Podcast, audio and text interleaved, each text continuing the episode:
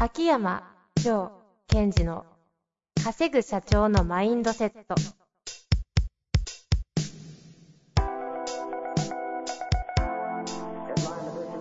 なぜ一流の経営者たちはぶつかる壁を次々と越えられるのかそこに隠されたマインドの正体ポッドキャスト「稼ぐ社長のマインドセット」は上場企業から中小企業までエグゼクティブコーチングトレーナーとして人材開発を行ってきた秋山城賢治が経営や人生で役立つマインドの本質について分かりやすく解説します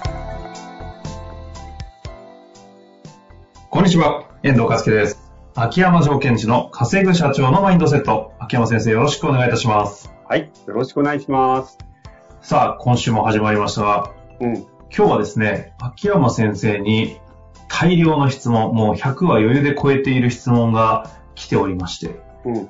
あの、あまりに多すぎるので、一問一答形式でいくしかないということでやっていこうと思うんですが、はいこ、れどこからの質問なんですかねこれは私のほらインナーダイビングがあるじゃないですか、オンラインですけどはいはいはいあれの会員さんに、相手が答えたくなる質問を5つ書いて送ってくださいと。うんうんうん。その対象は私、私が答えたくなる質問を送ってくださいと。トレーニングでね。うんで、送ってきたもらったやつに対して、私が答えたい、すごい答えたいやつは5。うーん、まあ、どっちでもいいやっていうのは1、5点、5点、5段階で点数をつけて送り返してあげるというトレーニングをしたんです。あその時いただいた質問がたくさんあって、まあ、これどっかで答えようかなと思って、じゃあ、ポッドキャストで、ね、一問一答形式でやってみたらどうかなということで今日その持ち込みました。ーなるほど。では、質問がものすごいので、これあの、10回ぐらい収録できるんじゃないかなぐらいありますので、少し厳選というか、ももうう独断と偏見でいいですか遠藤さんチョイスでやってください。あ、ありがとうございます。じゃあ、すいませんが、皆様からいただいた質問の中から少しだけ私の主観でですね、いきたいと思います。てれってれ。いいですかはい、お願いします。じゃあ行きます。えー、一つ目。あ、これでいこう。ダイビング、海で見た最も美しい景色はどんな景色でしたかえっとね、オーストラリアのグレートバリアリーフの海のど真ん中で360度海しかないの。本当に深いところに入ったんですよ。なんもないところに。ほうほうほうほですから、上見ても下見ても全部青青青っていうのはもうインパクトがありすぎて。もう。へびっくりしたえ。う自分がいないように感じちゃったぐらいですからね。へえ。 なんかそれはちょっと写真ググってみたいぐらいの。え、そ大体その景色見えるんですかえというかですね、それあじゃあ本当はダイビングなんかしないような概要にボーンと落とされたんですよ、トレーニングで。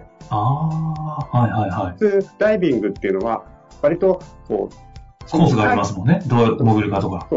大陸に近いところに潜んないと綺麗じゃないじゃないですうか。んうんうんうん。概要なんですよ。あそうしたら入ったら何もなくて、平行感覚がちょっとおかしくなってくるんですよあ、。へえ。全然一問一答にならないぐらい、あの、深掘りたくなりますけども、はい我慢して、次行きましょう次行きましょうか。はいえー次。最近意識して使っている体の部位はどこですか何の質問だろうね。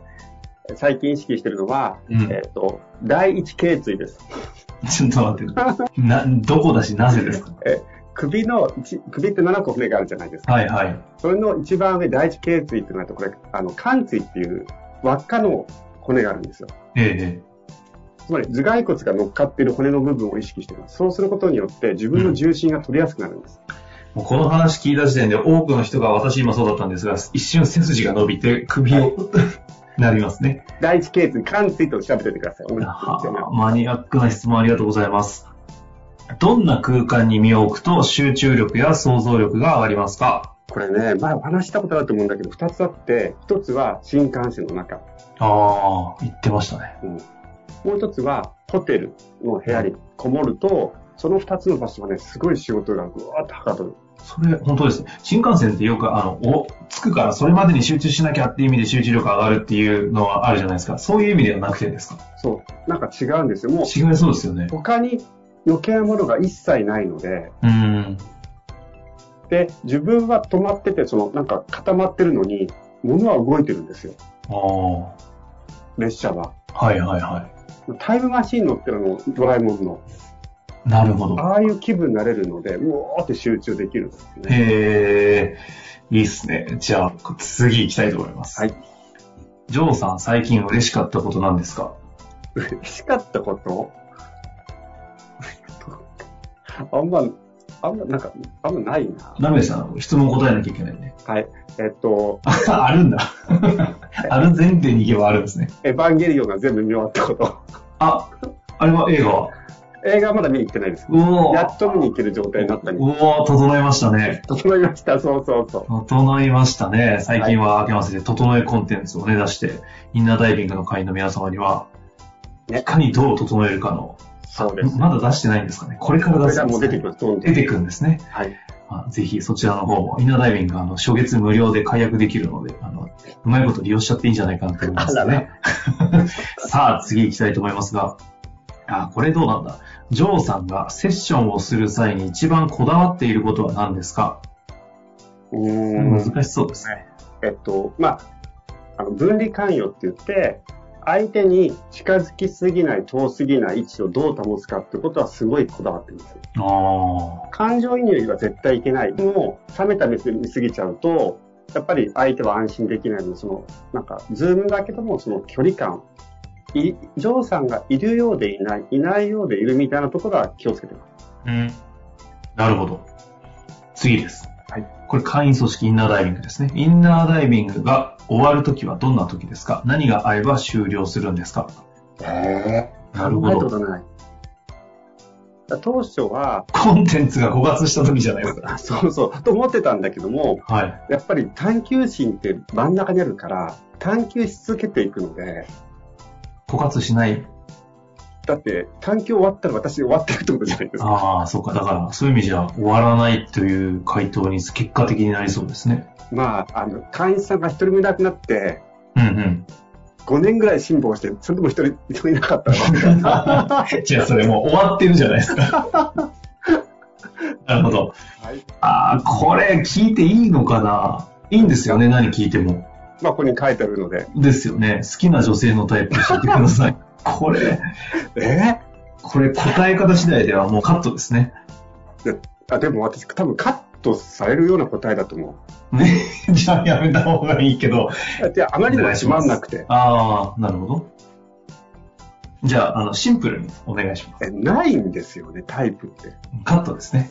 ほらね、ほらね、ほらね。ああ、なるほど。タイよプく、がないよくね、。あれじゃない例えば、か体のなんとかがとかあるじゃないですか。うん。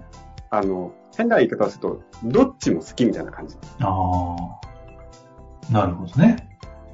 らそれよりもなんか、全体のその人のバランスの良さとアンバランスの良さが、心地いいのがとってもいい。ああ、なんか全体として、のバランスの良さとバランスの悪さ。整いすぎたらつまんないし、なるほど。あほんとつまんないね。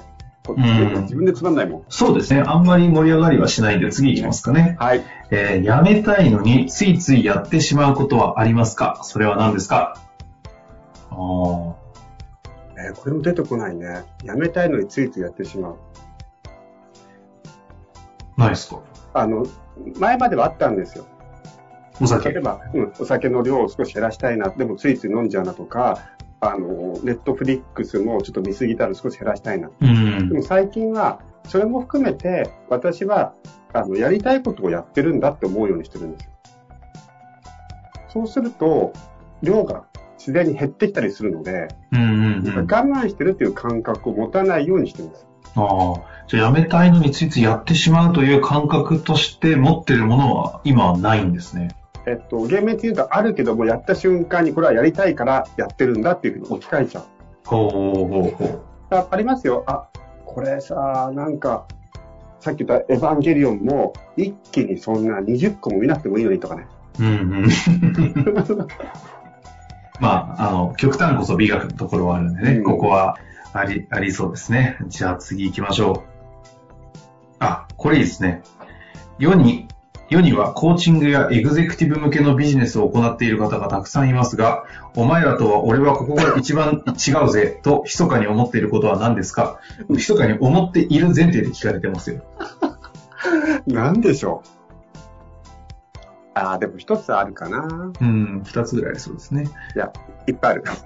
認めた。あの、まあ、世の中でコーチングとかやってる方の、私が見えてる部分ですよ。はい。あの、すぐにコーチングスクールを始めちゃう方が多いと思うんですよ。うんうんまあ、そういった意味では、私はその教えるというよりも、とにかく実践をやっていく、実践をすることが私の役割なんだっていうところに関しては、ちょっとこう、まあ、違うなぜっていうのをこだわってるっていうことうん。あはあ、なるほど、なるほど。そういうことですね。それは確かに。るんですね。まあ、実践者、よく、あの、伴走者であるという言い方をされますもんね、ご自身は。そこの実践をし続けていると。うんだから、私の1年間のセッション、セッション 数です。大事なところ。もう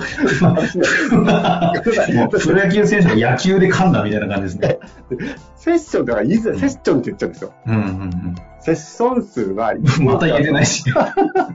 突をセッション数は、うんうん大丈夫かな言えました。 1年間で相当時間やってますからまあ確かに、えげつないスケジュールですもんね。確かに量は本当に日本一なんじゃないかぐらいやってる気がしますが、一日まあ1時間そういうこととでかすかねりますもんね。ですよね。まあでもどっかのタイミングで教えるということもね、しなきゃいけない日はなんか近い感じもしてますが。それはしなくちゃいけない日が来るって分かってますが、えっと、なんだろう、そこがメインではないんです、やっぱり。うん。私の役割としてね。なるほど。はい。という話に近しいところで言うと、何ですかね。ジョーさん、今うんうまくいっていることは何ですかこれやりましたっけうんうん、うまくいってることなんだろう。あの、自分が、こう、経験したものを、体験したもの、学んだものを、えっと、自分の中で著作して、クライアントさんに使ったり、情報発信してる、なんかこの流れっていうのかな。自分の生活、あまあ、インプットとアウトプットのこう流れはすごいこう、こここっちよく進んでるし、それが例えば自分に対しての葛藤があって、葛藤を乗り越えたときに、じゃあこれがみんなにとってどうだろうかっていう、そのうまくいったことも、葛藤も、こう、リソースとして仕事に生かしてるって、この、うんなんかこう、巡りがすごいうまくいってる。ああ、この循環構造の巡りの良さがなんかうまくいってるんですね。素晴らしい人生で、羨ましいです ね、それ。 最後になりますかね、そろそろ。はい。したいと思いますが。あ、これいいじゃないですか。遠藤さんと初めて会った時の感想 はこれね、たまに出てきますよね、二人でね。え、あ、出てきますっけうん、なんかお話しするじゃないですか。ああ、はいはい。まあ、一言で言うと、私は、真面目なふりした、すごいいろんなことを考えている、ちょっと意地悪い人。おー、なるほどね。はいはい。あの、大久保先生に何でしたっけあの、なんとかのツンデレ、あ、ツンデツンレ、デレが服着てるあ、れツンデレツンデレが服着て歩いてる的な悪口にちょっと近い感じですかね。お江藤さんもほら、私の愛人印象相当悪かったって話ですよ ね。ああ、あの、のでも、あれはうん、あの、内的な深い話ではなくて、社会常識ねえなって意味で印象が悪かった感じですかね。 し、し。 はそうですね。い。まあ、というところでやってまいりましたが、せっかくですので、秋山先生、最後、一問一答やってみて、あの、秋山先生が答えたくなる質問をしてみましょうというのを読み上げたんですけど、ご感想いかがでしたかああ、今の遠藤さんチョイスがと言いますか、あの、この質問をもう、うんはい、答えてみて。えっと真面目な話すると、その答えたくなる質問っていうのパターンとしては、まあいろいろあると思うんですけども、大きく分けてね、方法なんですけども、えっと、秋山先生ってこういうことに興味がありますよね。そこでこういうのを教えてくださいっていうのの、そのワンクッション何かが入ると、ちょっと答えやすくなるというか、答える気分が上がる。うんうん。もう一つは逆に、私は、えっ、と、こここ、あることについてこのように感じています。で、秋山先生はどう思いますかみたいなのをつけると答えやすくなる。この二つの共通点は何かというと、その質問する意図をちゃんと伝えてくれてるってことなんですね。おそれがなくて、いきなりに、えっと、ね、えー遠藤さん、遠藤さんが、えっと、この世で一番大切にしたことは何ですかっていきなり聞かれても、この質問のアウトカムが見えないと、ちょっと答えづらいっていうのがあるので、そういった意味では、えっと、私がそれを聞くアウトカムっていうのは、ちょっとだけ入れていくっていうのは、まあ、テクニック的なコツではありますね。ああ、そういう意味でそういう質問の時はスッと答えられたということですね。うんうん。まあ、ということで、今後、より、ポッドキャストへの質問がしにくくなる回答をいただきましたが、というのも活かして、ぜひ、ね、そういうことだ。まあね、まだ他にもいっぱいいただいておりますので、ぜひ質問お待ちしております。改めて公式 LINE 等々ありますので、そちらのコメントで週3回出てますので、ご登録いただいて、うまいこと活用していただけたらなと思います。ということで今日のところ終わりたいと思います。秋山先生、ありがとうございました。はい、ありがとうございました。セミナーのご案内です。毎月開催されているアカデミアですが、6月のテーマはビジネスマインドが奮い立つ自分軸の作り方と聞いています。秋山先生、どんな内容なんでしょうかはい。まだまだ時代のうねりはついてますよね。そんな中、自分軸が重要ということはなんとなく分かってるんだけども、じゃあその自分軸って何かそしてその自分軸ってどうやって作っていけばいいのかそのことについてお話をしていく予定です。今お伝えいただいたアカデミアは6月の23日水曜日18時から Zoom で開催されます。詳細はポッドキャストの冒頭に PDF を差し込んでおきますので、そちらをご確認ください。本日の番組はいかがでしたか番組では秋山城賢治への質問を受け付けております。ウェブ検索で秋山城と入力し、検索結果に出てくるオフィシャルウェブサイトにアクセス。その中のポッドキャストのバナーから質問フォームにご入力ください。また、オフィシャルウェブサイトでは無料メルマガも配信中です。ぜひ遊びに来てくださいね。